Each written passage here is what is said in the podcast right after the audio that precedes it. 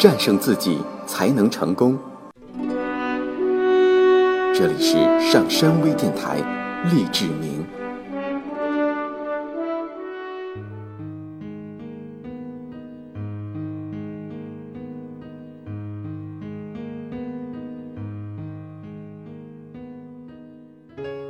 据估计，我们的社会中至少有百分之七十五的人属于外界控制型，这就是说，你也很可能属于这类人。外界控制型是什么意思呢？简单的说，如果你认为其他人或其他事物应对你现在的情绪负责，你就是外界控制型的人。这样。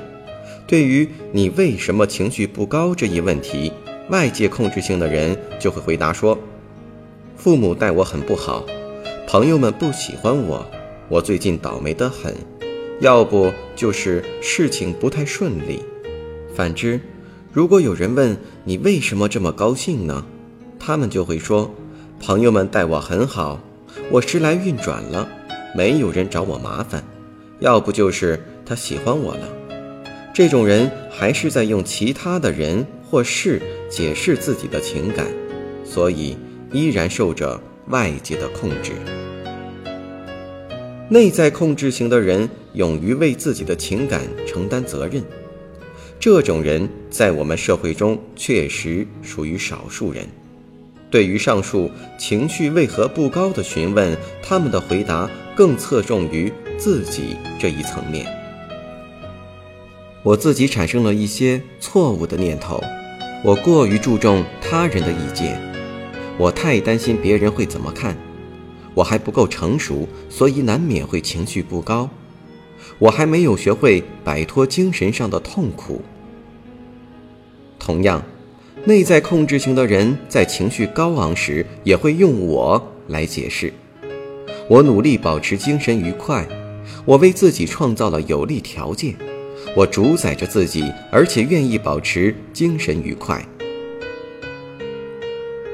这样，我们就有四分之一的人为自己的情感承担责任，而其余四分之三的人则将一切归咎于外界因素。你是属于哪一类呢？所有的规矩和传统几乎都是外界因素强加于你的，也就是说，他们不是由你，而是由其他的人。或事决定的。如果你的生活充满着他人制定的条条框框，而你又不能挣脱其束缚，那么你就是一个外界控制型的人。在这一方面，我最近接待的一位顾客就是一个很好的例子。我们暂且可以称他为芭芭拉。芭芭拉感到头疼的主要问题是肥胖症，当然，她也有着各种各样的小问题。在我们讨论他的肥胖问题时，他说他的体重总是过高，因为他的新陈代谢机能不太好。自幼时起，母亲就总是让他多吃，如今他还是吃的很多。他说，这是因为丈夫不照顾她，而孩子也不为她着想。她抱怨说，为了减肥，她已经尝试了各种方法，节食、减肥药。饮食医生的各种方案，甚至还用了占星术。他现在没有别的办法，只有求助于心理疗法。他说：“如果真的有一个人能使他减肥的话，那就只能是我了。”根据芭芭拉所讲的情况，以及他对自己处境的看法，他不能减掉多余体重的原因是显而易见的。每一个人，每一件事。都在与他作对，这其中包括他的母亲、丈夫、孩子、自己的身体，甚至天上的星星。节食减肥和饮食医生或许对某些人是会有些帮助的，但是对于芭芭拉来说完全不奏效。芭芭拉是一个外界控制型的人，在他看来，使他发胖的是自己的母亲、丈夫。孩子以及自己身体上某些无法控制的部位，这一切与他在某时某刻大吃某种食品是毫无关系的。同他对于这一问题的认识一样，他在努力解决这一问题时，注重力也是侧重于外界的。他并没有认识到自己过去选择了过度饮食，而要降低体重，就必须学会做出新的选择。相反，他转而求助于其他的人或事。社会所确认的减肥方法，朋友们都参加节食运动了，芭芭拉也参加了。朋友们发现了新的饮食医生，他也马上跑去登门就医。经过几个星期的咨询，芭芭拉逐步认识到，她之所以精神不愉快和体重偏离，都是由于自己选择的结果，并不是他人造成的。首先，他承认吃的太多，常常超出自己的实际需要，同时很少进行体育锻炼。他做出的第一个决定便是实行严格的自我克制，改变自己的饮食习惯。实际上，他可以并且愿意支配自己的大脑。后来，他在感到饿的时候就克制自己不吃点心，努力正视自己的内在能量。她不再抱怨丈夫和孩子待她不好，她逐步认识到自己多年来都在充当一个牺牲品。甚至一直希望丈夫和孩子来欺负她，于是，芭芭拉便开始提出要求，让丈夫和孩子不要再这样对待她。她发现，他们很快都改变了对她的态度。芭芭拉与家人相敬相爱，这种关系使她得到了满足，所以她再也不必到食品中去寻求慰藉了。此外，芭芭拉决定减少同母亲在一起的时间，因为她开始感到母亲总要控制她的生活，要她多吃多喝，这恰恰妨碍着她的积极生活。她慢慢认识到，母亲并没有控制她，他愿意何时去看望母亲就何时去，而不必非要遵守母亲指定的时间。同样，即使母亲说他应该吃一块巧克力蛋糕。他也并非一定要非吃不可。到这时，芭芭拉才开始从母亲的相处中获得乐趣。最后，芭芭拉认识到，心理疗法对她的外界环境没有丝毫影响。我并不能改变她的处境，她必须改变自己。他在经过长时间的努力之后，终于逐步用他自己的内心标准取代了外界强加给他的条条框框。他现在身材苗条了，精神上也很愉快。他已经懂得，给他造成痛苦的既不是丈夫和孩子，也不是母亲，更不是星星，而是他自己。他现在确实控制着自己的大脑思维。当他这样调整情绪和自我认知时，并没有意识到正向的能量已经在自动运作了。宿命论者以及相信运气的人都属于外界控制型。你如果以为自己的一切都由命运预先安排好了，那么只需按部就班就能生活就可以了。你很可能在各方面都受着约束，以至于在生活中总是谨小慎微，不敢越雷池一步。倘若你不冲破外界因素的控制，或者总是认为外界因素在控制着你，就不可能真正的成长，不可能有所作为。成长并不意味着要消除生活中的所有问题。